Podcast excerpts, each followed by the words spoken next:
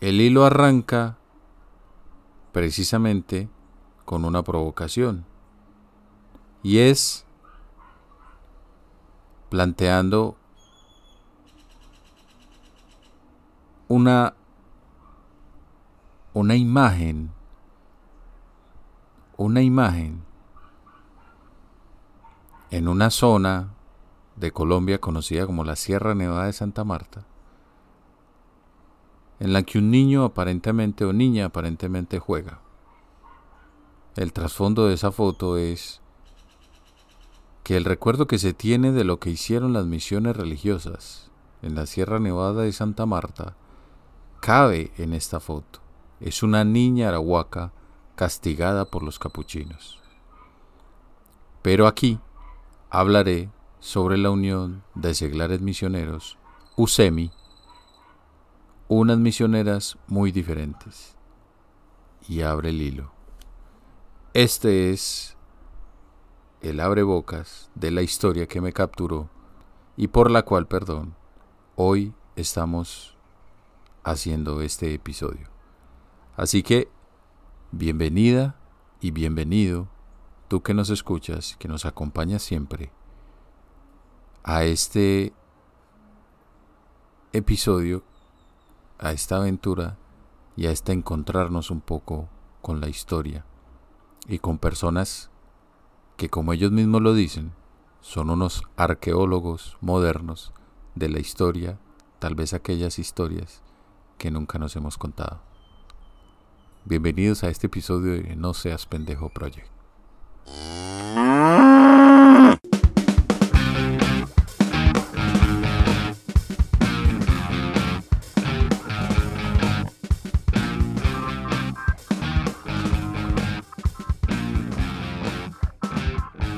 Bienvenido y bienvenida a No Seas Pendejo Project, un espacio donde a través de recomendaciones, historias de vida y reflexiones personales, te invito a que dejemos de ser un pendejo.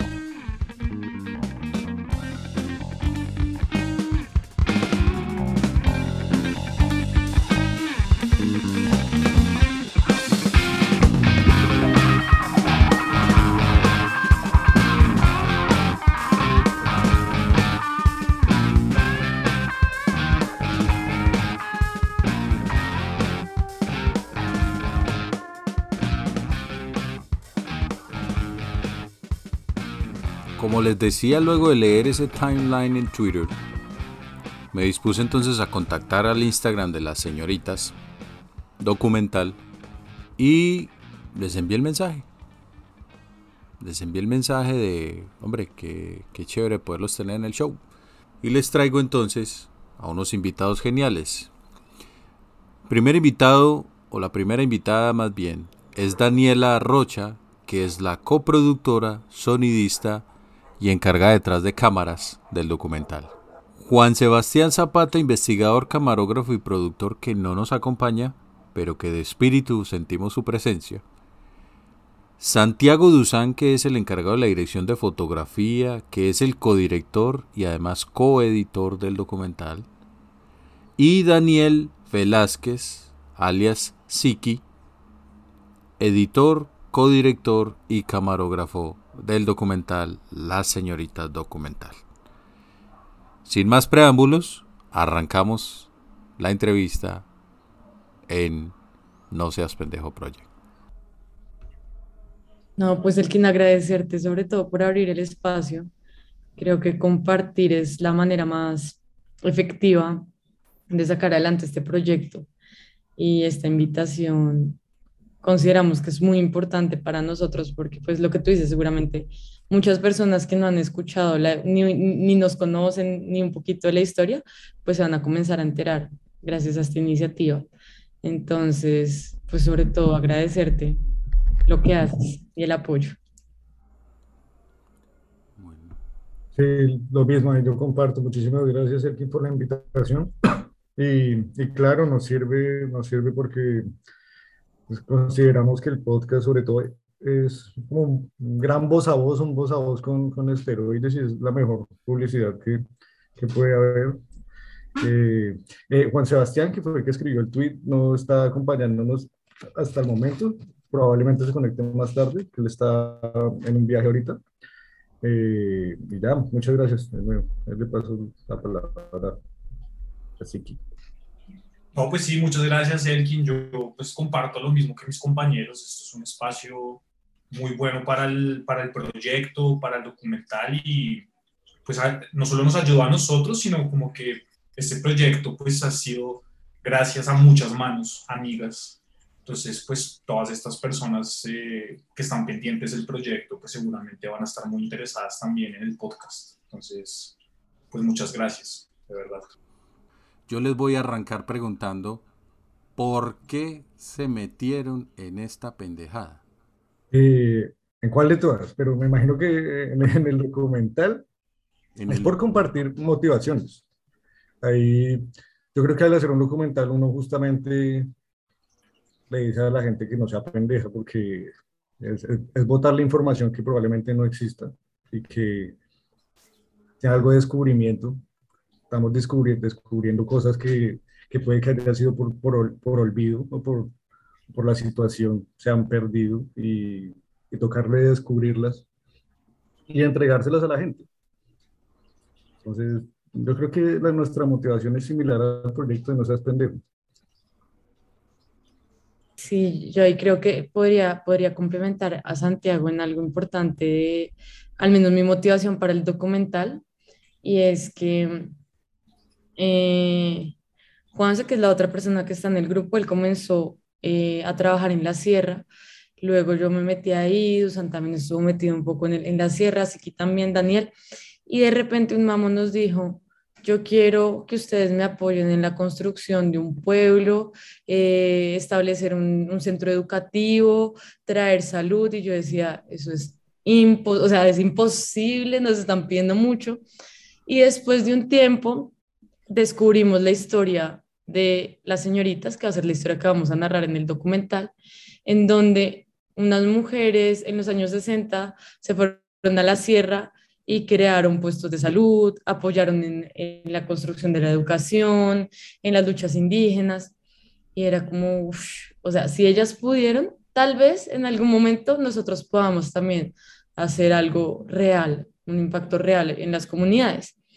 Y pues por otro lado, también viendo que muchas veces el trabajo social hoy en día se queda muy corto y, es un poquito triste saber que uno se esfuerza mucho y el impacto no se ve. Entonces, reconocer que un trabajo tan serio en algún momento en un lugar tan remoto como eh, la Sierra Nevada de Santa Marta en sus zonas altas, eh, pues es una inspiración impresionante y creo que es importante que las personas que queremos hacer algo eh, por, por el mundo conozcamos la historia. O sea, creo que para mí es una motivación. Sí, pues parecía como una oportunidad muy importante. pues digamos, yo pues yo ya un tiempo dedicándome al audiovisual y pues como que siempre me he preguntado eso a veces, como por qué fui tan pendejo de meterme a hacer cine. Y precisamente algunos, a este tipo de proyectos son los que responden esa pregunta, como que vale la pena a veces uno meterse a algunos retos, realmente retos, retos porque este es un documental, pues que como Dani dijo, tiene esa clase de complejidades, eh, trabajo social, trabajo con indígenas, y como que a uno mismo lo obliga a tener que atar unos cabos en la cabeza internamente de muchas cosas, porque no solo es sobre el arte, sino es sobre otras cosas también. Entonces, pues como que desde el principio parecía que estaban todas las alarmas de que iba a ser un proyecto muy interesante, que iba a valer mucho la pena y que iba a poner a prueba todas las capacidades. Entonces, pues, por mi lado, eso fue lo que me atrajo muchísimo del proyecto.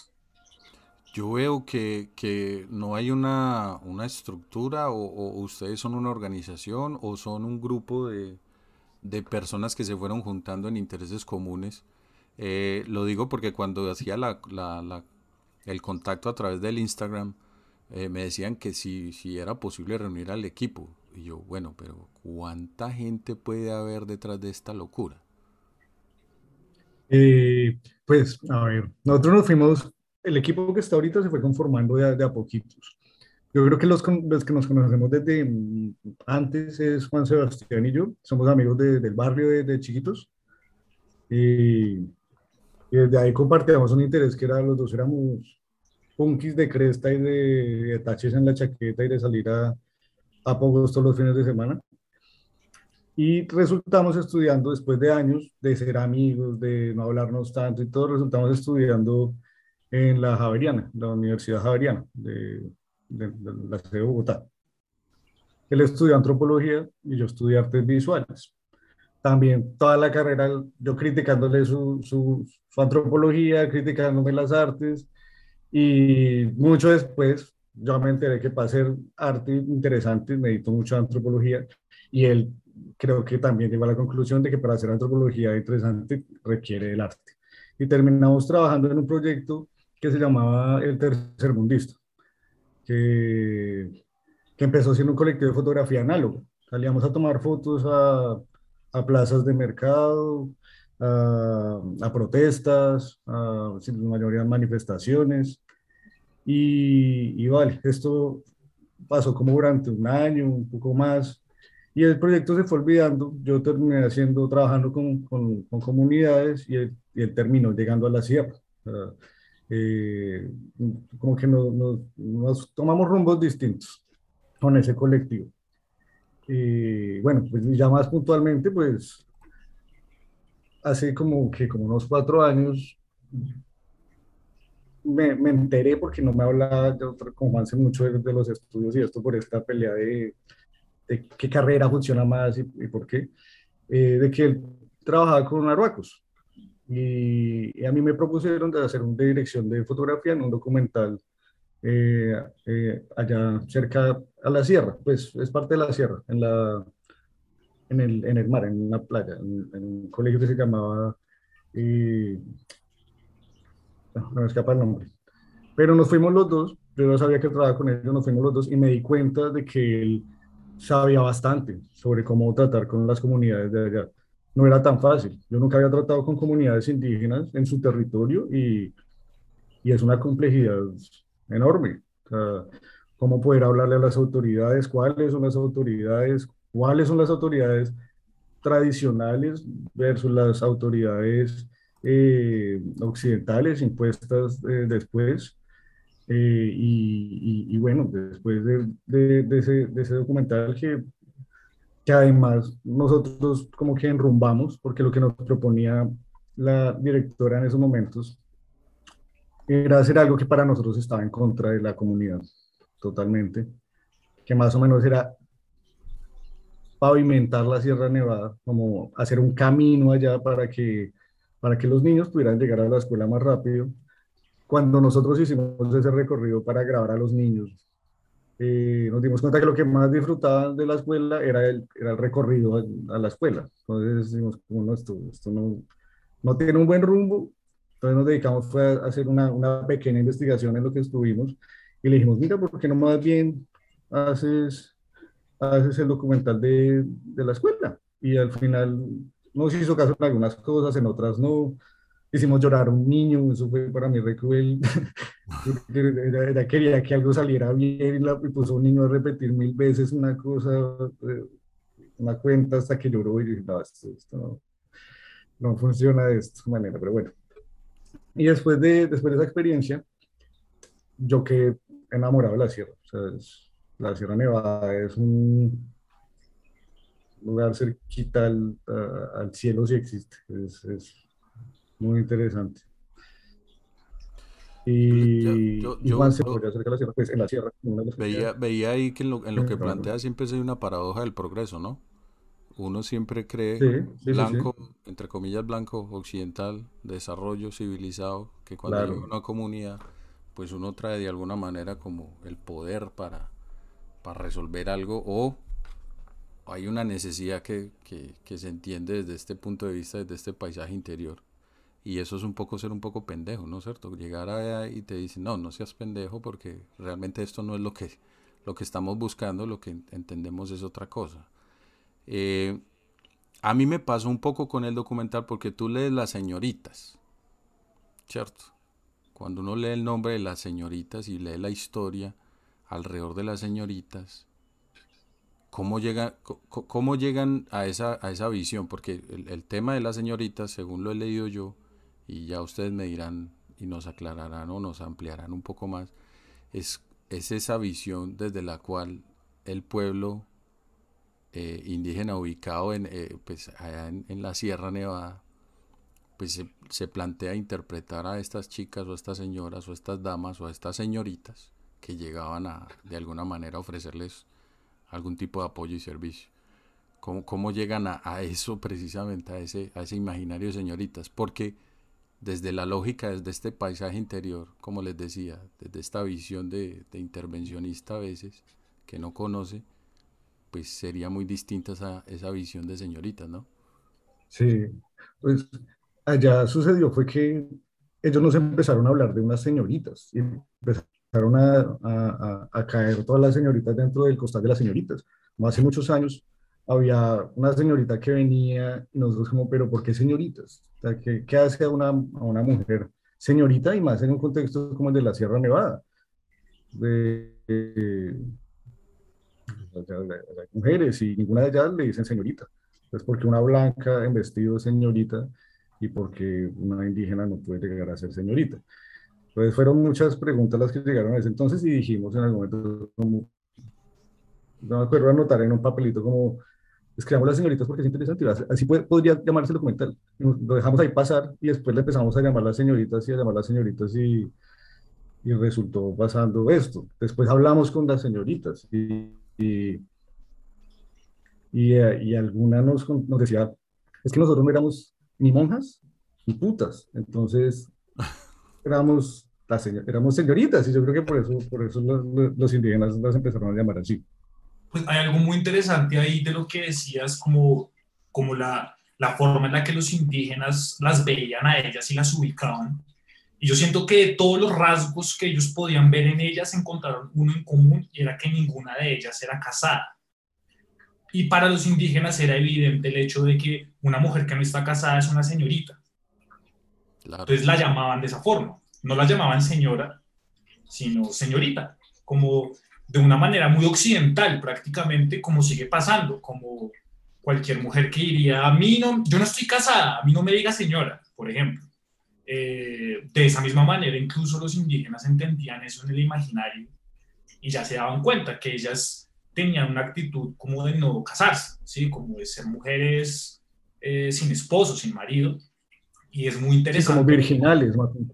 Sí, como que no, no están esposadas de ninguna manera, entonces los indígenas entendían eso y conciencialmente todas las, todas las chicas, las mujeres que estaban allá en ese momento, pues también estaban así, entonces se les determinó como señoritas y pues ya luego Santiago y Juan Sebastián se percataron de este hecho y les pareció muy interesante y fue por eso que se le dio ese nombre al proyecto. También ahí hay algo interesante y es que en el grupo de las señoritas hay señoritas que no son mujeres.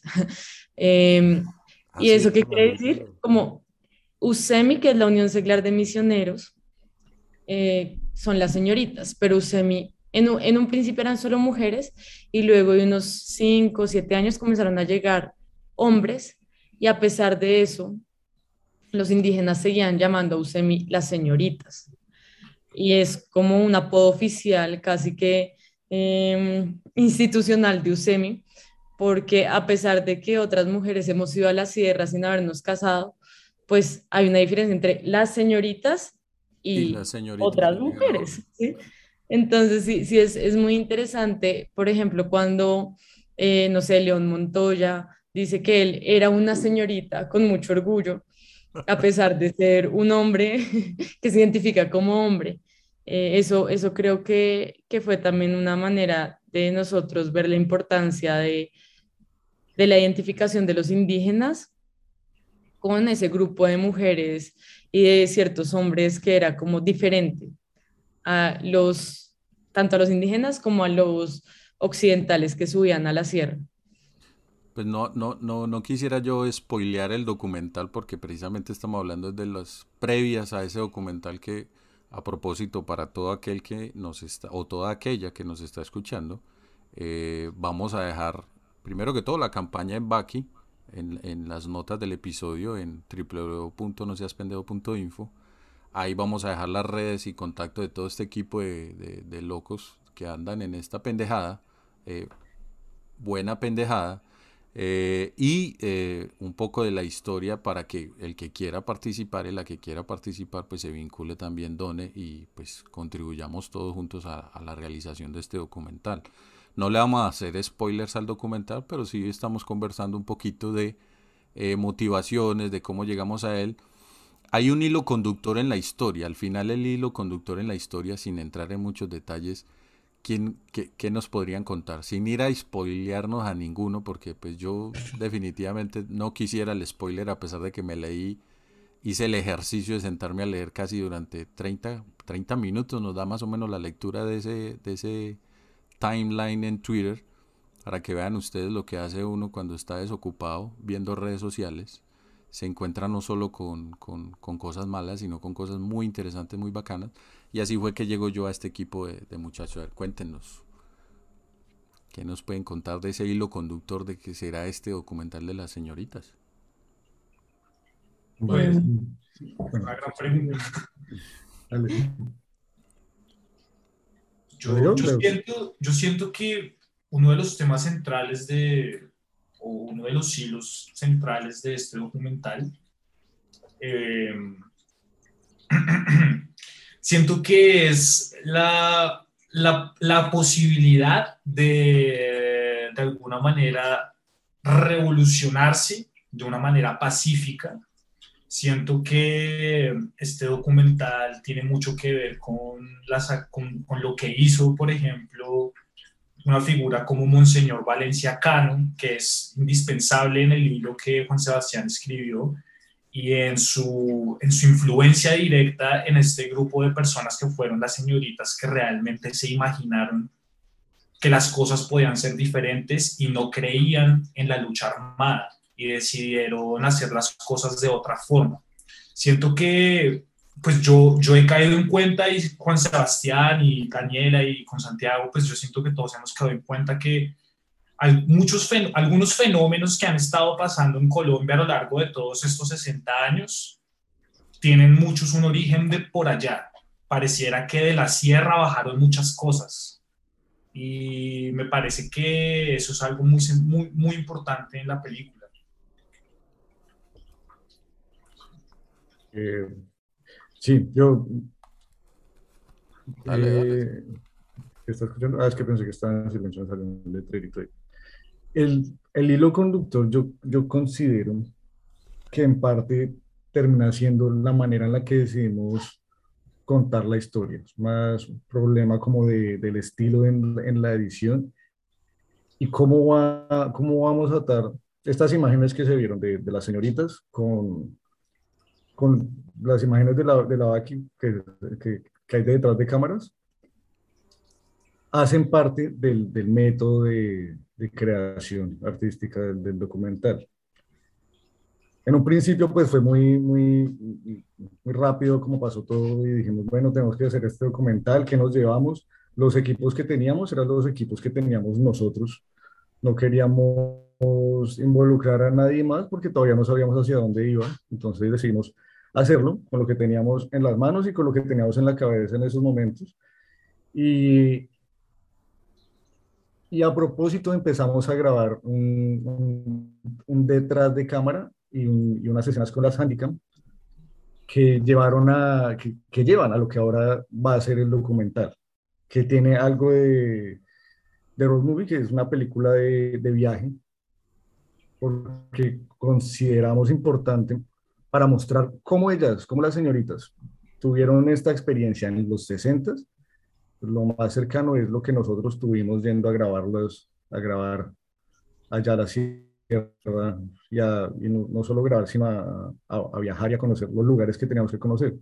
Que allá pues hay algo muy complicado y es, y es que no todo el mundo se le abre las posibilidades de grabar. No, uno no puede llegar con una cámara y le van a decir, eh, hágale, relajado, no, más. Una de las razones por las que se llegó allá a la sierra, a ese punto, a, y a, a Yosagaka, que es casi la entrada al resto del, del paraíso, eh, fue por un regaño que le hicieron a Juan Sebastián. Eh, se me él estaba haciendo su, su, investigación de pregrado, ¿no? Y llegó un mamo y le dijo, ¿usted qué está haciendo? Usted no puede hacer esto, usted no puede tomar fotos, usted no... Y, y así empezó a desenmarañar toda la historia. Y todas estas anécdotas, a mí me parece que son justamente como la, la columna vertebral para que el, ciudadano promedio, el espectador promedio entienda, entienda el mensaje no, hay que hacer mucho spoiler, pero, pero me parece que, que, que, el hilo conductor, lo que va a atar el pasado, el presente y el futuro, ojalá sea, es la vivencia en sí del documental, de hacer el documental. Ay, yo quiero como comentar algo para, para aclarar las dos posiciones. Es que nosotros hemos hablado como de una trenza, ¿no? Que acá vamos a tener varias narrativas que se van a ir entrecruzando, que también se, se relacionan con ese tema que decía Santiago al final, que es el pasado, el presente y lo que podríamos llegar a hacer a futuro con el documental. Entonces, esas tres líneas se van enmarañando idealmente a lo largo de la historia Em, teniendo en cuenta además que algo muy especial del documental es redescubrir a las señoritas, no solamente narrarlas, sino que el proceso de acercarnos a ellas ha sido casi que un proceso arqueológico, de buscar archivo, revisar cómo, o sea, llegar a ellas no fue fácil porque todo fue por medio de mensajes no muy explícitos, las señoritas, por ejemplo, pero otra manera de decirles eran por nombres de animales porque sus nombres o apellidos eran de animales. Entonces no es que el león hizo tal o el toro o el gallo y nosotros, pero ¿de qué toro y de qué gallo están hablando? Después descubrimos que era un poquito relacionado con ellas. Entonces, ese descubrir ha sido un poco eh, lo que queremos también narrar, no solamente el, el, el, el producto y el resultado final, sino el proceso de llegar a ellas.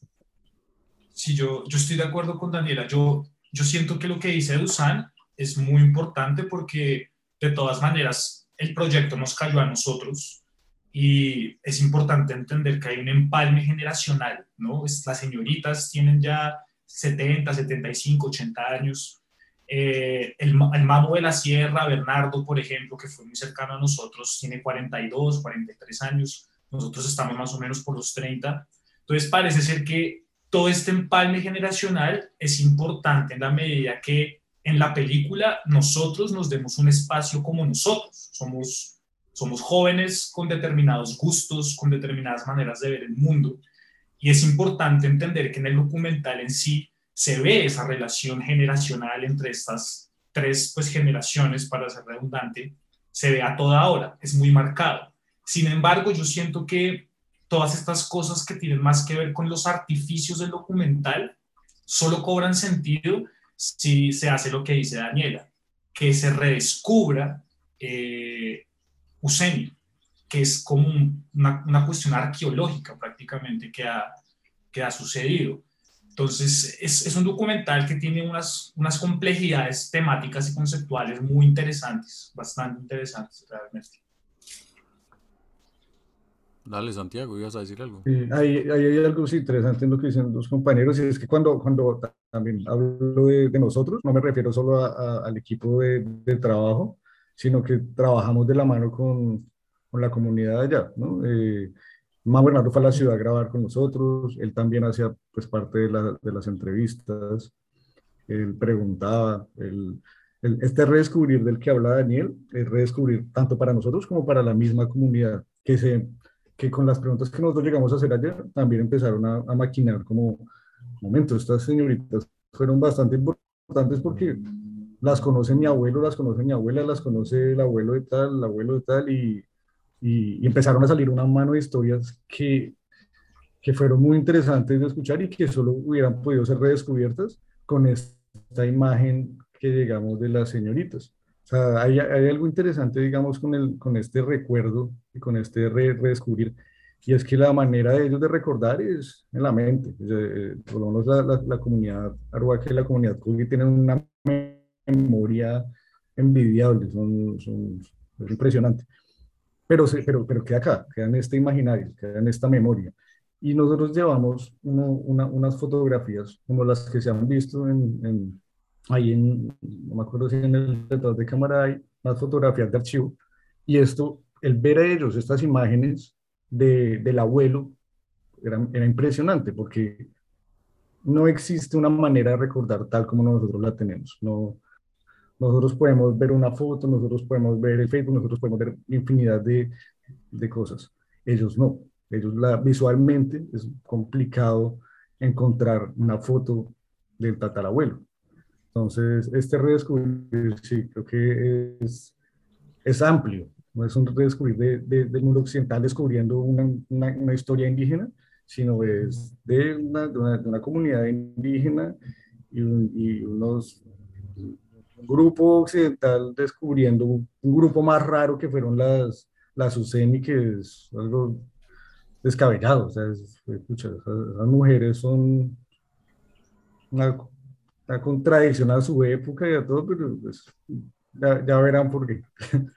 No, y es, eso me abre, me abre pie a la pregunta precisamente, ¿cierto? Eh, y es que de las cosas que yo me iba encontrando, porque cuando iba leyendo esta narrativa en, la, en el timeline de, de Twitter, me iba haciendo esas preguntas, ¿cierto? Preguntas como, primero, desde la perspectiva del desde la, desde la perspectiva femenina, no desde el feminismo pues como tal, sino desde una perspectiva femenina. Luego me encuentro un tema ahí de teología de la liberación, lo que en algún momento también desató algunas manifestaciones, pues no, en otras áreas, pues que, que en otros, pues al que no conozca un poco de historia de Colombia, pues ahí casi que hay una puerta de, de, de, de, de una invitación abierta que creo que es el documental para que miren, aquí hay otras historias alrededor de la teología de la liberación que no necesariamente confluyen en la línea guerrillera o en la línea que en algún momento se tuvo por parte de, de, del, del, del, cura del cura ¿cómo era que se llama? Camilo Camilo Torres. Camilo Torres. Eh, eso para mí fue revelador. Pues desde ese punto de vista yo, wow, tremendo. El punto de vista desde, desde estamos hablando de una época, de, en los años 60, estamos hablando de un grupo de mujeres, señoritas, que van y se, se meten a hacer un trabajo eh, impensable el día de hoy. Pero también me cuenta un poco esto de la necesidad de contarnos nuestra historia, ¿cierto? Nosotros definitivamente como pueblo colombiano tenemos muchos problemas de memoria histórica con respecto a lo que somos. Es decir, nuestra construcción está muy marcada por, por cosas que, si bien es cierto, sí hacen parte de nuestra historia, hay otras muchas historias, casi que el 90% de nuestra historia radica en otras historias que no nos contamos que no, que no tenemos claro y que no mapeamos lo suficiente. Primero que todo para, para esa construcción de, de identidad que, probablemente a veces adolecemos y que solamente se relega al, al, al nacionalismo puro de, dentro de la lógica de las camisetas de, de un equipo de, de, fútbol o de la selección colombiana, que no necesariamente habla de la identidad que tenemos como pueblo. Eh, yo que vivo en el exterior, eh, tengo que decirles que hay imaginarios de identidad colombiana que uno, con los que uno tiene que luchar constantemente, ¿cierto? Entonces veía este documental como, hombre, por Dios, aquí hay una oportunidad gigante para tener otro tema sobre la mesa, otra perspectiva, otra, eh, otro elemento para que sirva para, para, abrir una discusión de una construcción de como pueblo, ¿cierto? Para, yo me identifico como pueblo no desde la perspectiva de latino, sino desde la perspectiva indígena, desde la perspectiva afrodescendiente, pues porque ese es nuestro pueblo y esta forma de contarlo. Entonces, yo veo esos tres elementos, no le estoy spoileando nada, eso es lo que he encontrado de acuerdo a lo que he podido arañar. Eh, muchachos, ¿cómo llegan a la lógica de, de, de la Vaki? O sea, porque les voy a contar algo, el contexto de, del Vaki es un tema de crowdfunding, un tema muy globalizado hoy en día, pero que eso era muy raro pensar en hacer una vaca. De hecho, Vaki es un nombre de, el que común y vulgarmente usamos en Colombia para, para hacer una, una colecta. Decimos vamos a hacer es una vaca, pues a partir de ahí sale el nombre de la y pues sin hacer mucha promo pues a lo que es la plataforma o a la fintech de crowdfunding, pues ustedes llegan ahí y entonces cuéntenos un poquito a los que queremos participar, sino, o a los que ya han participado y quieran seguir participando como mecenas en esa lógica de armar la vaca para que este documental salga a la luz y tenga la exposición que confío yo y espero yo que pueda llegar a tener. Eh, bueno, tú ahí tocas un montón, creo que son muchas preguntas dentro de una, siendo pues muy importante la parte de la financiación, pero también antes, antes de resolver esta pregunta, yo quería contarles una anécdota sobre el tema que tú decías del ser femenino en la sierra. Hace poco eh, fuimos a la sierra a visitar a un mamo que fue educado por USEMI y para mí fue un reto establecer una conversación con él, porque era como más enfocado hacia, pues los hombres hablan con los hombres, las mujeres con las mujeres, entonces déjanos acá. Y, y yo me sentía muy frustrada y yo iba, intentaba hablar, no, no iba, volvía a intentar hablar, no se podía y luego compartíamos un poquito, perdón. La magia del envío, esa es la magia del envío. Para que, Compartíamos... esto es orgánico, que la gente sepa que esto es orgánico. Tal cual, y que no, no sé prender el micrófono. Em, y que y compartíamos un poquito esa experiencia y la dificultad de intervenir siendo mujer en pues, un contexto como la sierra. Entonces, es otra de las grandes eh, sorpresas que traen las señoritas y es la capacidad de gestión a pesar de las condiciones que se imponen al ser mujer. Em, ahora sí, como hablando un poquito, tenía por ahí, ah, bueno, otro tema muy interesante que tú tomas es el hecho de contar una historia y la memoria que nosotros podemos mantener o no como sociedad. escuchando unos cassettes que recuperamos, nos dimos cuenta que ciertos conflictos, que no voy a entrar en profundidad acá para no spoilear, pero ciertos conflictos que había entre los indígenas en la época de Usemi son igualitos hoy en día y que seguramente al recuperar la historia y al revisar cómo se resolvieron en esa época, hoy podríamos ahorrarnos este problema. Entonces, eso también queremos un poquito, pues mostrarlo y la idea es que el documental lo podamos llevar a la sierra por eso también el formato de documental. Una investigación escrita es muy difícil que, que la lean ellos, porque muchos ni siquiera leen o escriben español. Incluso hay gente en la sierra que no habla español. Entonces decíamos, ok, mejor hacerlo de manera audiovisual para poder entregarles a ellos su historia, ¿sí? En donde ellos hacen parte también del equipo, como decía Dusan.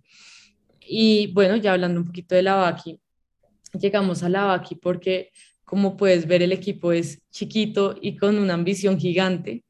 Y dijimos, necesitamos inyectarle a este proyecto mucha más eh, energía, tiempo y recursos para poderlo terminar lo más pronto posible. Entonces nosotros ahorita, digamos que el grupo central somos nosotros tres y Juan Sebastián, somos cuatro el grupo central.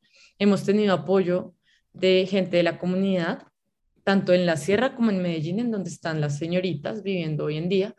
Eh, ya logramos hacer todas las entrevistas, nos faltan una o dos, logramos hacer todas las tomas y lo que queremos ahorita es podernos dedicar tiempo completo a la edición eh, y a la construcción de todo el material que tenemos. Tenemos muchísimas horas grabadas, mucho material recopilado de todo este tema histórico que te hemos contado hasta el momento. Entonces, eh, pues así llegamos a la VACI, como buscando un poquito poder dedicarle más tiempo al documental del que le podemos dedicar hoy en día. Em, lo construimos pues un poquito pensando que era una misión imposible y nos hemos dado cuenta que la gente sí quiere apoyar este proyecto y eso nos tiene muy felices porque nos damos cuenta que no somos los únicos emocionados con el proyecto, sino que cuando lo contamos, la gente también eh, se emociona y les brillan los ojitos y preguntan y dicen como, wow, esto es súper interesante.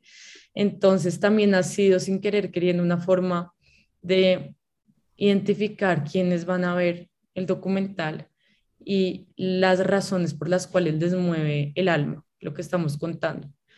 Em, ahorita pues estamos es en Baki, pensamos ahorita más adelante sacar una, una idea similar a la Baki, pero en otra página que es... Eh, creo que ajá.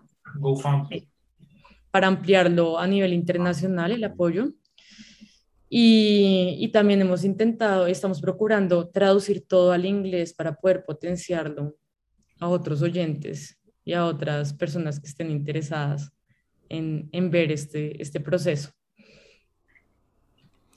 A mí me gustaría mucho, no sé si se puede referirme a un tema del que tú hablabas ahorita, precisamente que a mí lo personal me ha parecido muy interesante de esta película y es lo que hablabas de la memoria, de contarnos nosotros mismos la historia, de, de entender cómo fueron las cosas de verdad y también como de no, no caer en, en, en, el pensar de que las cosas son como las pintan porque realmente no. Eh, en el proceso de este documental, entrevistando a varias personas, uno como, como uno tiene la posición privilegiada de haber escuchado tantos puntos de vista, uno sí se va dando cuenta que hay cosas de las que todos se refieren, que sí, como que sí pasaron, sí son verdad, como que entre todos los relatos empiezan a haber ciertas coincidencias que forjan de alguna manera un cuerpo de cosas que sí son sustentables. Y ha sido muy interesante descubrir no tanto la veracidad de la información, sino la claridad de la información a través de tantas décadas, porque estamos hablando de algo que pasó hace mucho tiempo, y todo esto habita en la memoria de las personas y en sus relatos, y es muy interesante ver cómo esas narrativas comienzan a tener mucho sentido.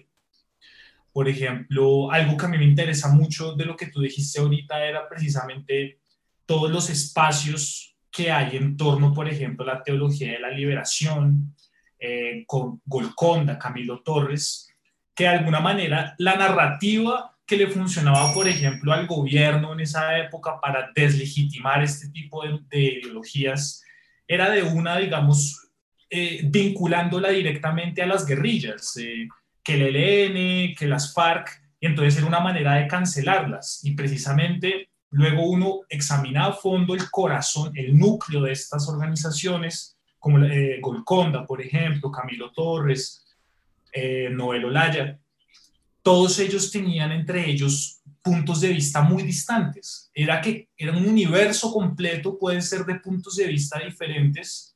Y eso que tú dijiste ahorita de que hay varias cosas orbitando este fenómeno, es un trabajo de responsabilidad que tenemos con ellos ya que los estamos mencionando y es darnos cuenta que así como les pasó a ellos, hay muchas otras cosas que necesitan tener una claridad eh, y de realmente sentarnos a, desmenuzar todos esos puntos de vista y darse cuenta que las cosas no son blancos ni son negros, sino que es un, un mundo complejísimo de, de, variedades, de puntos de vista, de percepciones. Y eso es algo que me encanta de este documental. Y si a las personas les interesa ver eso en una película, por ejemplo, esta es una película que si algo tiene es eso, es colisión de puntos de vista, colisión de maneras de, ver el pasado. Una cosa muy interesante, muy, muy interesante. Igualmente ahí lo que dice Siki tiene algo chévere y creo que ahorita estoy teniendo un insight de la importancia de, esta película con, con las señoritas y es em, aclarar situaciones históricas que pudieron haber victimizado a ciertas partes de la población que estamos, que estamos grabando. Eh, creo que es un país que se ha caracterizado por meter a todos los que no piensan igual dentro de una misma bolsa y esa bolsa se merece, según algunos, morir, eh, dejar de existir, desaparecer. Entonces, retomar la historia y mostrar que ciertas personas no son esa disidencia o ese peligro que les quisieron imponer en otros discursos históricos es una manera de reivindicar a las víctimas. Ojalá no sea el documental la única manera en que podamos recuperar historias en donde ciertas personas hayan sido afectadas por esos discursos violentos tan característicos de Colombia. Em, pero sí, lo que dice Siki tiene toda la razón. Mm, de hecho, hay una parte en donde, en, un archivo, porque esto es no solamente el documental, sino es una investigación que estamos haciendo gigante, que tendrá otros, otras formas de, de publicación, incluso como el hilo de Twitter. Un archivo decía un poco como en una conversación de una UCEMI con un, con un señor de la iglesia, él les decía, es que no puede estar a favor o en contra de las instituciones poderosas de este país. Pero en el, en el medio no me convence, el medio parece que fuera en contra. Entonces, por eso ustedes pueden llegar a ser sospechosos. Y ahí es donde nosotros decimos, ok, tenemos que retomar esa historia y aclarar. Claro, y e, es un tema fundamental en la historia y en el presente del país, y es dejar de justamente polarizar y llevar a extremos pensamientos y formas de actuar, porque, pues, según la investigación que hemos hecho, pues, nos ha dejado muy claro que uno puede actuar de una manera que no es la, la convencional, sin, tener, sin pertenecer a, a, un grupo guerrillero o, a cualquier grupo armado. Entonces, ese, ese, ese tema vale mucho la pena. Quiero remitir algo de la, de, de la Baki, era que sí, o sea, la motivación fue por, por exceso de escasez y, no más que eso. Y, y, y me, sorprendió mucho que, que, digamos, facultades como de community manager, que es lo que está sucediendo ahorita, pues hayan salido de, de Juan Sebastián y Daniela. Eh, y mis felicitaciones para ellos porque lograron, sí superaron expectativas pues, a, a, a, lo que teníamos en mente. Yo no me lo hubiera imaginado y pues estoy muy contento de poder seguir haciendo y de, darle al documental lo que se merece porque es algo que vale la pena contarlo bien contado. Y como estábamos, pues ya nos habíamos quedado muy cortos, ya cada uno está buscando trabajo en ciertas cosas para, para seguir moviendo el documental. Y pues es muy triste que tenga que pasar eso. En Colombia es complicado el, el, audiovisual, pero, pero gracias a esta labor y a, a este riesgo que, que tomaron ellos, pues pues lo vamos a, a seguirlo y, vamos por buen camino. Yo tendría tres líneas de pregunta como para ver quién, quién se atreve a ir contestando cada pregunta.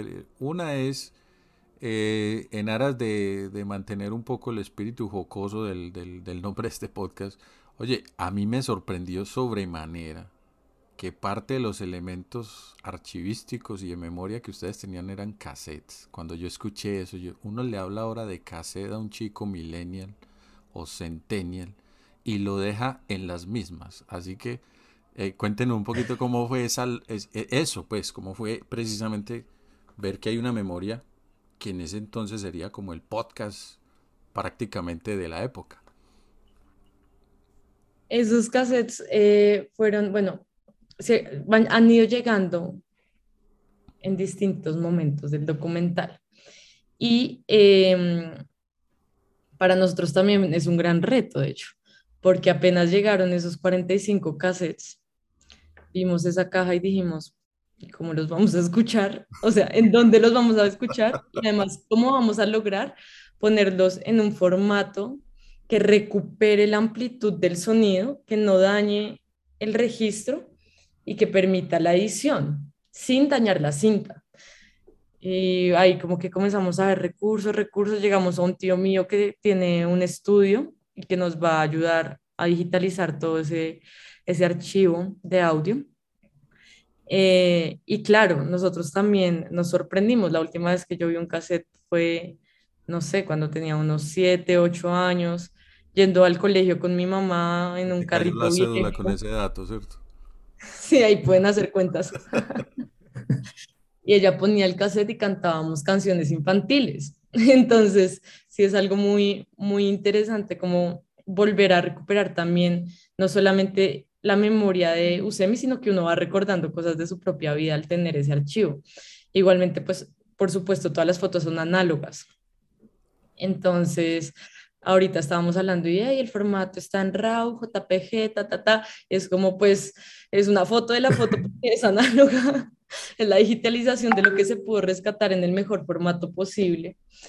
Y, mm, y bueno, eh, también hablando un poquito de lo jocoso, está, por ejemplo, en el cassette la rumba de la Susemi viniendo a Bogotá a visitar a sus amigos y cantando con una guitarra. Y entonces es una cosa pues hermosa que seguramente nos va a transportar a todos los que podamos verlo y escucharlo al momento de las risas y bueno, quién sabe si había borrachera, pero posiblemente. Eh, y el coqueteo y es como, esto, esto es la vida misma de ellas y no solamente su entrega a una misión. Eh, y, hay, algo ahí es enfrentarse con la, con la vejez uno también, porque los cassettes, ahorita ningún chico yo creo que, que valore un cassette, es muy difícil pero nosotros también los aprendimos a ver como tesoros, entonces se pregunta como, yo estoy igual de viejo que las personas que me lo entregó, que, que los guardan como tesoros, porque entonces terminan siendo tesoros, güey, pucha, es algo, es, un cassette es algo invaluable para nosotros, o sea, y más sobre, sobre estos temas. A las personas que nos los entregaron, fue casi una, una, una travesía poderlos, poderlos conseguir. Ellos no querían entregarlos, estaban guardados porque pues sí, tienen un valor supremo para, para, ellos, pero pues que no iba a ser descubierto si, si, no, si no tomaron el riesgo las personas que tomaron el riesgo para, para, para hacernos llegar esos, Eso ahí me lleva a mí a, esa, a esta pregunta, ¿no se sienten un poco ustedes los Indiana Jones los, o los Lara Croft? Eh, no sé si nosotros tengamos, pues, y me disculpan pues por no tener la referencia y si me perdonan la pendejada, no tener referentes arqueológicos eh, para, la, para estas latitudes de nosotros, pero es que a uno le sorprende que en menos de un siglo la labor que ustedes hagan sea una labor arqueológica, realmente, a ese nivel. O sea, estamos hablando que no han pasado 100 años.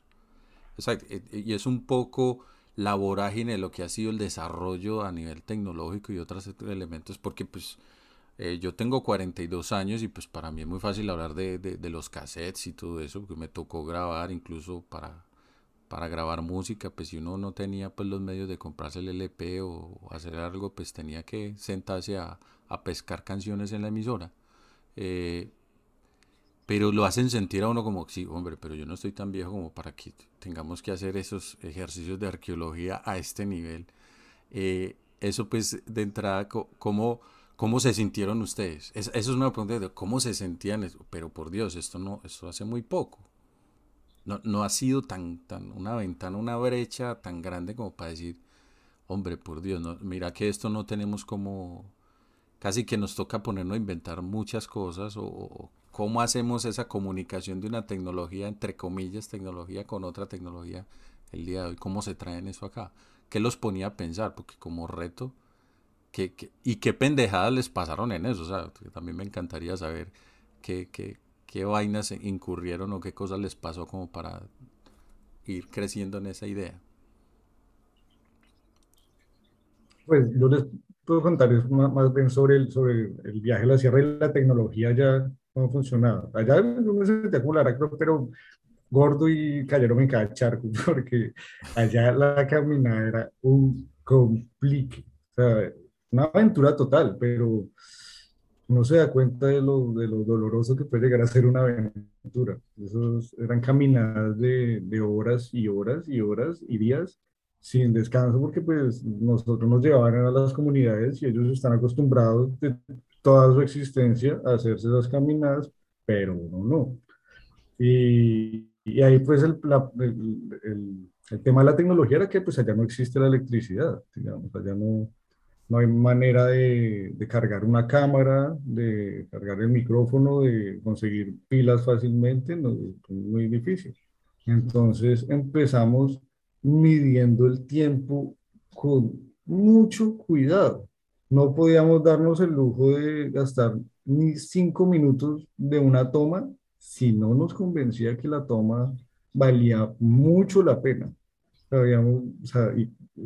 Intentamos no grabar, llegando hasta el recorrido final, que, hasta, hasta ahora, en el viaje pues ha sido como más o menos siete días, nos ya estamos caminando hasta allá, pero, pero la idea es que, es que se pueda repetir, que podamos terminar ciertas cosas que no acabamos en la sierra, pero entonces no nos podemos dar el lujo del primer día gastarnos la batería. Ya, yo llevaba tres baterías, eh, Juan Sebastián llevaba otras tres baterías, y llevamos como, y llevamos todas las cámaras que, que te digo, que, que, nos servían, pero empezamos a, a, editar más o menos desde el momento de, de, empezar el viaje, porque ya nos tocaba escoger qué valía la pena y qué no, y uno no está acostumbrado a eso.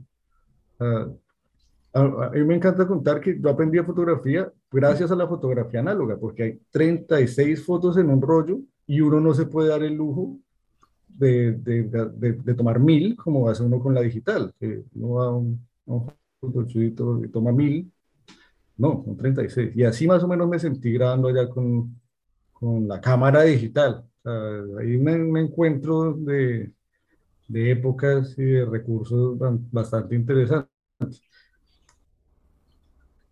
es muy interesante realmente, como que, pues yo, yo, yo soy el, el, editor de la película y sí me he encontrado con que pues el material no es como las películas en las que uno suele trabajar, donde el simple hecho de que a ti la cámara digital te permite revisar el material y luego borrar si no funciona, pues esto lo cambia todo. Yo sí me había dado cuenta que el hecho de que, como decía Santiago, como allá no hay electricidad, hace necesariamente que para nosotros estas herramientas digitales se conviertan como las herramientas análogas de la misma época. Siento que mm, se ha mantenido muy atemporal esa realidad, ¿sí? Como que sigue siendo una cosa que está contado, está muy delimitado.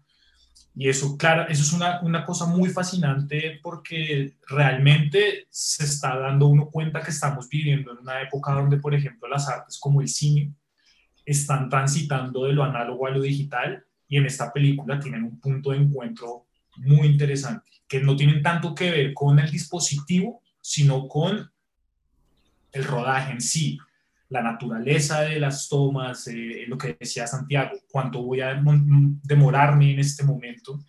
Entonces, eso, todo, eso es muy interesante en, pues, eh, en, en las cosas debatibles dentro del cine, son muy, muy interesantes.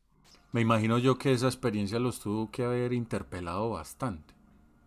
En, en, pues en, un escenario hoy donde, entre comillas, abundancia de recursos y de vainas, ser lo suficientemente crítico, responsable, eh, mm, darle espacio a la creatividad, a lo artístico, a lo que sea, que, que, a lo que ustedes apelen como productores y realizadores para poder decir, hay cosas y elementos que no puedo sacar pero tengo que hacer un ejercicio de ahorro, tengo que hacer un ejercicio de, de minucia del recurso.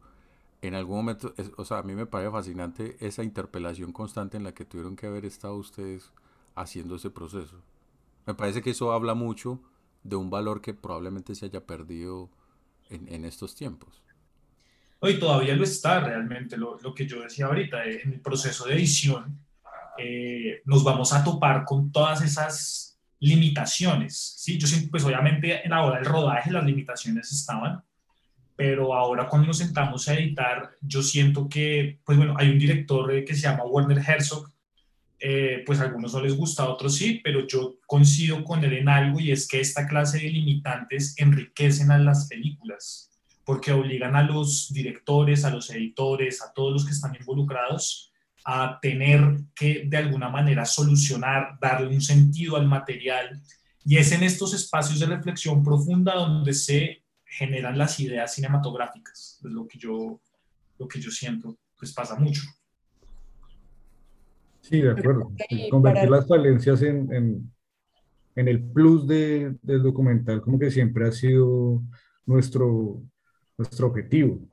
Digamos, pasa mucho con, la, con las handicap, que son las camaritas, hay nuevas, pero normalmente son las que tenían los papás o los, los abuelos jóvenes para, para, grabar a las familias y eso, y no tienen una gran calidad. pero en esos momentos no había de otra. Y estaban, o por lo menos yo, yo estudié artes, entonces estaban un poco de moda utilizarlas para productos artísticos, para, sí, para videoarte. Dije, pues, pues es que no tenemos de otra, llevémoslo para el documental y por lo menos vayamos haciendo el, el grabando el recorrido, grabando este, este detrás de cámara que, que, que sería como el aglutinante de la historia, el, el que, va, el que pegaría los tiempos. Pero sí, o sea, todo, todos estos obstáculos hemos sabido transformarlos en, en, el, en el plus de la, del, del, documental, en lo que va a llamar, lo que lo va a hacer distinto, por lo menos. De hecho. Creo que hay, que hay, un, hay, hay, hay un, una cosita que a mí me pasó alguna vez en la sierra, justamente con lo que hablan de ahorrar batería. Y es que yo estaba aprendiendo a hacer fotografía nocturna y quería una noche ser una estrellada perfecta para poder aplicar todo lo que estaba aprendiendo. Y ese día hicimos una caminada larguita, larguita, y yo me puse a tomar fotos en el día tan, llegó la noche y por fin después de cinco o seis días de estar allá de puras nubes, la noche hermosa, estrellada, saqué mi cámara y plum, ya no había batería. Y yo, no, ¿por qué?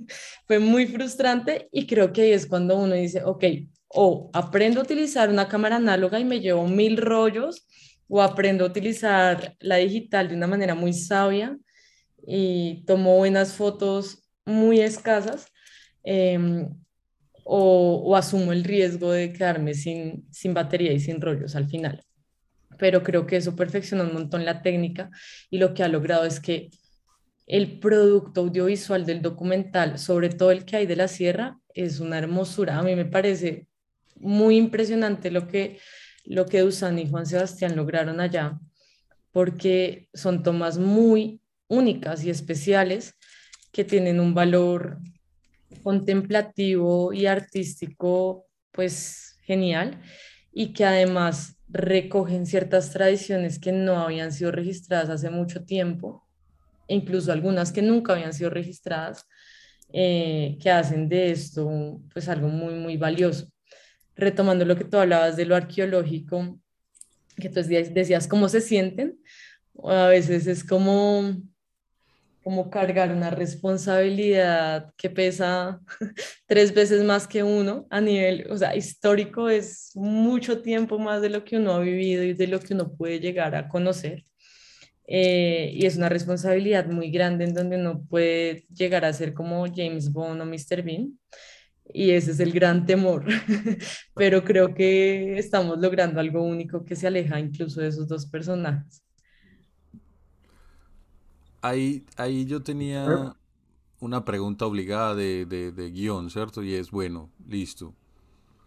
Ustedes están metidos en un proyecto que a todas luces es un proyecto que, aun cuando se sitúa en un espacio y tiempo y en una comunidad específica, pues da fiel cuenta de, de un, de un fenómeno histórico en Colombia.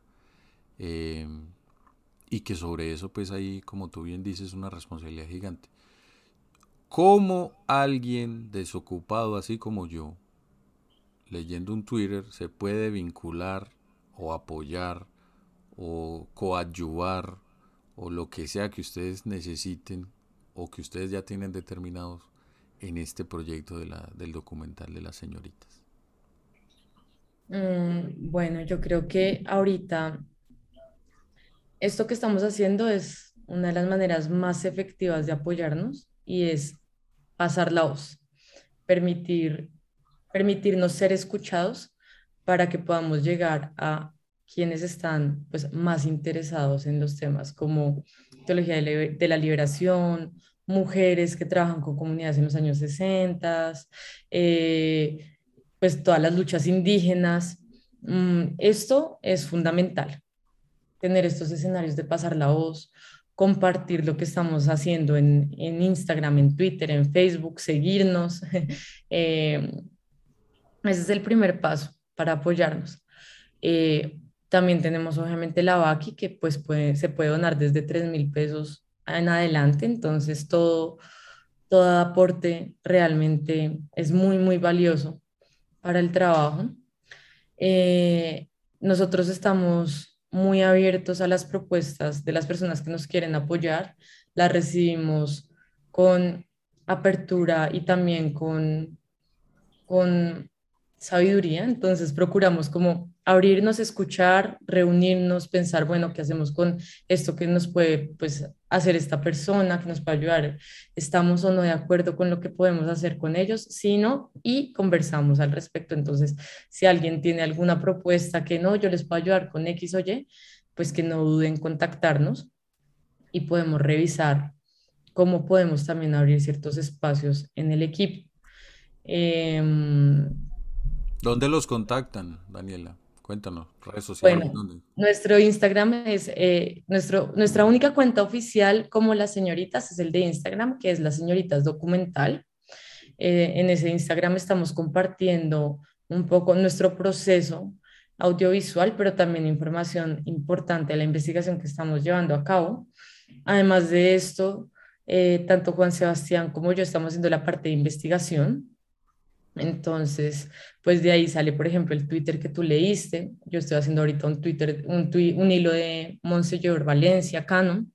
Eh, y estamos revisando la posibilidad de, de, sacar artículos para publicación.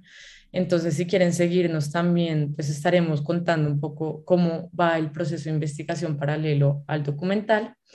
Y pues obviamente también están las redes de Daniel y de Santiago, Ah, bueno, nuestras redes. Eh, yo soy Daniela Rocha Jurado. En, en, Instagram estoy como Daniela Rocha J. En Twitter también. Juan Sebastián está como Juan, Juan SZ en Twitter, que es en donde más se ha movido en temas del documental. Eh, Santiago Duzán, si no estoy mal, está como el tercer mundista en Instagram. ¿Ya no? El panfleto. El panfleto. Sí mundista fue el, colectivo que quedó en stand-by.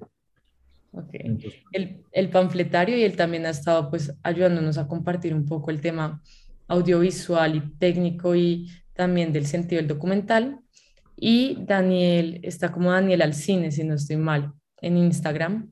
Entonces creo que si nos siguen a nosotros cuatro, tendrán información y posibilidad de contactarnos. Mm, y estamos a disposición de la gente Claro, el canal oficial siendo las señoritas documental. Algo, muy, algo que me gustaría agregar eh, en ese sentido es que, pues, no sé, yo me he dado cuenta y creo que todos nos hemos dado cuenta que a medida que avanza la investigación, como que van saliendo más nombres. Siento que el espectro es muy grande y a mí me ha dado miedo como, uy, que estamos dejando por fuera.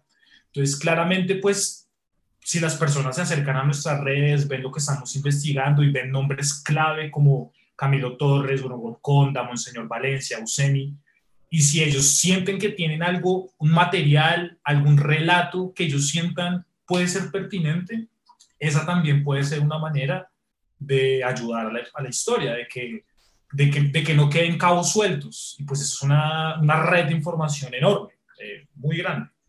Entonces, pues también puede ser importante. También hay algo que vale la pena nombrar, yo creo, pero pues si me salgo un poco del tema me, me avisan, y es eh, los proyectos que tenemos en la sierra, por lo menos eh, los de emprendimiento nosotros con Daniela, con Juan Sebastián, eh, hace un tiempo, ya hace como un año, fundamos una ONG justamente con, con, la idea de que estos proyectos y que los proyectos que, que tuviéramos con las comunidades tuvieran una retribución las comunidades y empezamos a trabajar con ellos para facilitarles eh, ciertas cosas que, que, no se les facilitan por, su, por estar lejos o porque en algunos no hablan tanto español. Eh, la ONG se llama Origen Feraz, está también en Instagram, por si quieren seguir. Tenemos unos, unos proyectos de emprendimiento con las comunidades tanto de la Sierra como en Bogotá con los Embera y pueden colaborar también de ese modo. Alguna, la, la, vez pasada que nos hicieron un envío de la sierra de mochilas, gran parte de eso fue para, para financiar el documental, porque pues ellos estaban de acuerdo que es importante salvaguardar su historia.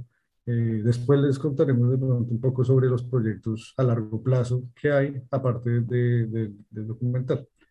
Pero pues vale la pena nombrarlos.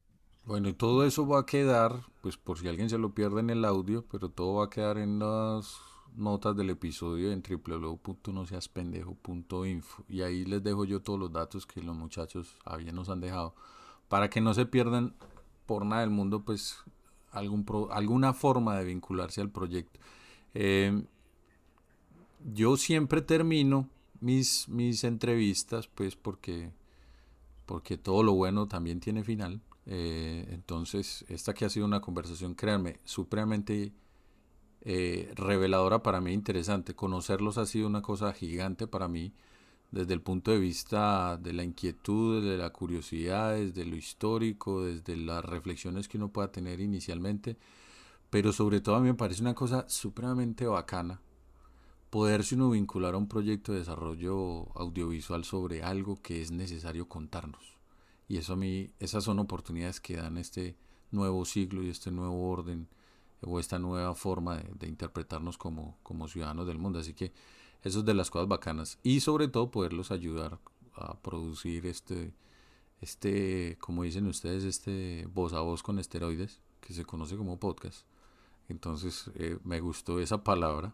Me la voy a robar en algún momento, voy a seguir usando. Eh, como les decía, eh, la, termino esto con unas recomendaciones de lectura, ¿cierto? Ah, bueno, ¿ustedes qué le recomendarían leer a alguien que, le, que escuche el No Seas Pendejo Project? A ver. sobre, sobre toda esta historia o... Sobre lo que ustedes quieran. Mm. Bueno, yo creo que aquí voy a alejarme un poquito del proyecto audiovisual y me voy a conectar más conmigo misma. Em, yo le recomendaría a alguien que escuche el podcast leer a Skinner. yo soy psicóloga y creo que hay unos textos demasiado ricos. Hay un libro que se llama Más allá de la libertad y la dignidad, que puede ser pues justamente muy interesante para eso que tú cuentas al final y es generar reflexiones, así uno no sea psicólogo, reflexiones sobre la vida y la manera en que entendemos el mundo. Eso recomendaría yo. Eh, recomiendo uno porque, porque yo caí en la pendejada de, de, odiar las novelas y, todo, y todo libro por este estilo. Y me encontré con un libro hace relativamente poco que se llama Amor en minúscula. Suena un poco roscón para, para leérselo uno, pero, pero fue bueno. Entonces, o por lo menos a mí me, me, pareció interesante y era un pendejo al no creer en, en, él solo por, por, porque, era, sí, porque era novela y, el nombre era raro. Entonces, recomendado. Deja la pendejada. Yo, sí, yo igual que Dani también, como pues alejándome un poco del documental, yo no sé, supongo que si a alguien le interesa mucho el cine, eh, le recomendaría mucho un libro que se llama Notas sobre el cinematógrafo del director Robert Bresson. Es eh, básicamente un recopilado de acotaciones que este tipo hizo mientras que grababa películas y la mayoría de sus acotaciones pueden tener mucho sentido, otras son un disparate completo pero pues si a alguien le gusta el cine, seguramente le puede llenar la cabeza de ideas interesantes. Eso es. Bueno, ahí tienen ustedes tres recomendaciones, una desde el mundo de la psicología, una desde la novela para, para darle la oportunidad a la novela y otro desde un ejercicio, esos ejercicios de anotaciones sobre el trabajo son cosas interesantes para que le permitan a uno conocer mucho de los intrínculos de alguien y de un arte sobre todo del arte, una minucia. Eso es como la historia del que siendo aprendiz escucha todo lo que dice el maestro y de algo de eso que queda ahí le sirve para reflexiones o para mejorar su arte. Muchachos, muchísimas gracias por participar de este episodio del, del, No Seas Pendejo Project. Todavía no sé cómo ponerle, qué nombre ponerle, lo voy a estar pensando en, en este momento. Eh, tan pronto tenga el episodio y, a todo el que nos escucha, tan pronto lo tenga listo, créanme que este es uno de los episodios que más bomba le voy a dar. Eh, voy a spamear a mucha gente con esto porque me interesa mucho que llegue a mucha gente la realización de, este documental. Créanme, Eh, yo me tomé, como les digo, de manera jocosa el tiempo de leer una línea de tiempo en un Twitter. Eh, desocupado, pero cautivado totalmente por la historia, cautivado totalmente por, por el valor que esto pueda llegar a tener y la significación que tiene. Yo como colombiano que vivo en el exterior, créanme que encontrar esas historias que me, que me, que me generen ese proceso de identidad, ¿cierto? Eh, a, todos los que estamos fuera, que de alguna manera tenemos como un desarraigo, encontrar esas historias que son vasos comunicantes todavía con nuestra tierra, nos hacen sentir muy bien. Y en lo posible, estaremos haciendo bulla también el, eh, del documental y de lo que ustedes están haciendo en todas las salas de Clubhouse donde nosotros tengamos participación y la tribu más. Así que ese es desde ya el compromiso. Les agradezco mucho eso. Si alguien, si tienen algún comentario adicional para alguien que nos esté escuchando que todavía no nos crea de lo que, que lo que estamos haciendo es una cosa muy, muy, muy bonita. Que, que vincularse, participar con el voz a voz, con la VACI, con con esto que decía Daniel Alejandro, de, de, pronto de hacer algún proceso de, de, recabar información, si se quiere, para, para enriquecer un poco la, el documental, pues bienvenidos sean. Y si tienen algo más que comentar, muchachos, para, para ir cerrando. Yo quiero decir algo interesante y es unas palabras para quitarle un poquito el valor a las palabras. Em, en la VACI, la gente que quiera entrar va a encontrar un detrás de cámaras que hicimos eh, sobre el documental que puede hablar sobre una de las líneas de, de las líneas narrativas que vamos a manejar en el documental y puede ser muy interesante para las personas que quedaron ahí picadas verla.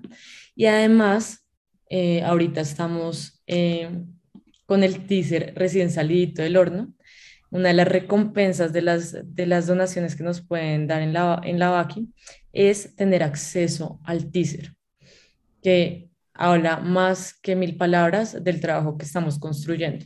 Entonces también, si quieren meterse, revisar cuánto cuesta esa recompensa y pues tener ese acceso privilegiado al teaser, eh, pues háganlo de una. Creo que eso va a mostrarles mucho más que cualquier cosa, nuestro trabajo. Bueno, eso que acaba de hacer Daniela nos adelantó a un giveaway que voy a hacer yo con las personas que escuchen este podcast y en mis redes sociales. Las 10 primeras personas que se vinculen y que me envíen el mensaje de este podcast de que quieren participar van a tener la participación en ese teaser, teaser el que nosotros vamos a donar, es decir, le vamos a dar a 10 personas la posibilidad de ver el teaser desde No Seas Pendejo Project. Eh, así que aprovechenlo. Tan pronto escuchen el episodio. Las 10 primeras personas que nos escuchen y nos den difusión en redes, es decir, que, que le den retweet, retweet, a todo esto y que publiquen, nosotros vamos a estar dándoles entonces la participación en, el, en, en ese teaser para que queden bien bien provocados y bien y, conozcan bien esto. Eso lo vamos a hacer. Así que Daniela pues ahí nos dio el go. Era la sorpresa que teníamos al final, pero bueno, ella se adelantó. Elkin, muchísimas gracias por, por todo y si les, les, abrimos las puertas a todos cuando se quieran comunicar con nosotros, tengan alguna pregunta o quieran participar de alguna manera, eh, nos escriben al Instagram de las señoritas, ahí estaremos atentos a, a cualquier inquietud. Y de nuevo, muchas gracias, Elkin. Espero que todos los que escuchen lo hayan disfrutado y hayan aprendido algo, sean menos pendejos que cuando no lo habían escuchado. Cuando arrancaron. Y que cuando arrancaron. Y, ya. Sí, Elkin, muchas gracias. Eh, yo también te quiero agradecer. Este espacio, la verdad, está muy chévere y creo que va a ser muy bueno para el proyecto. Y pues nada, eh, me encanta que, que, haya gente que nos vaya a escuchar y que si, nos, si hay difusión del proyecto, pues increíble, de verdad, muchas gracias. Bueno, desde Bocas del Toro, Panamá y haciendo un poco de Patria de Colombia, los dejamos, como siempre. Cuídense mucho, se les quiere gratis. Chao. Chao. Chao.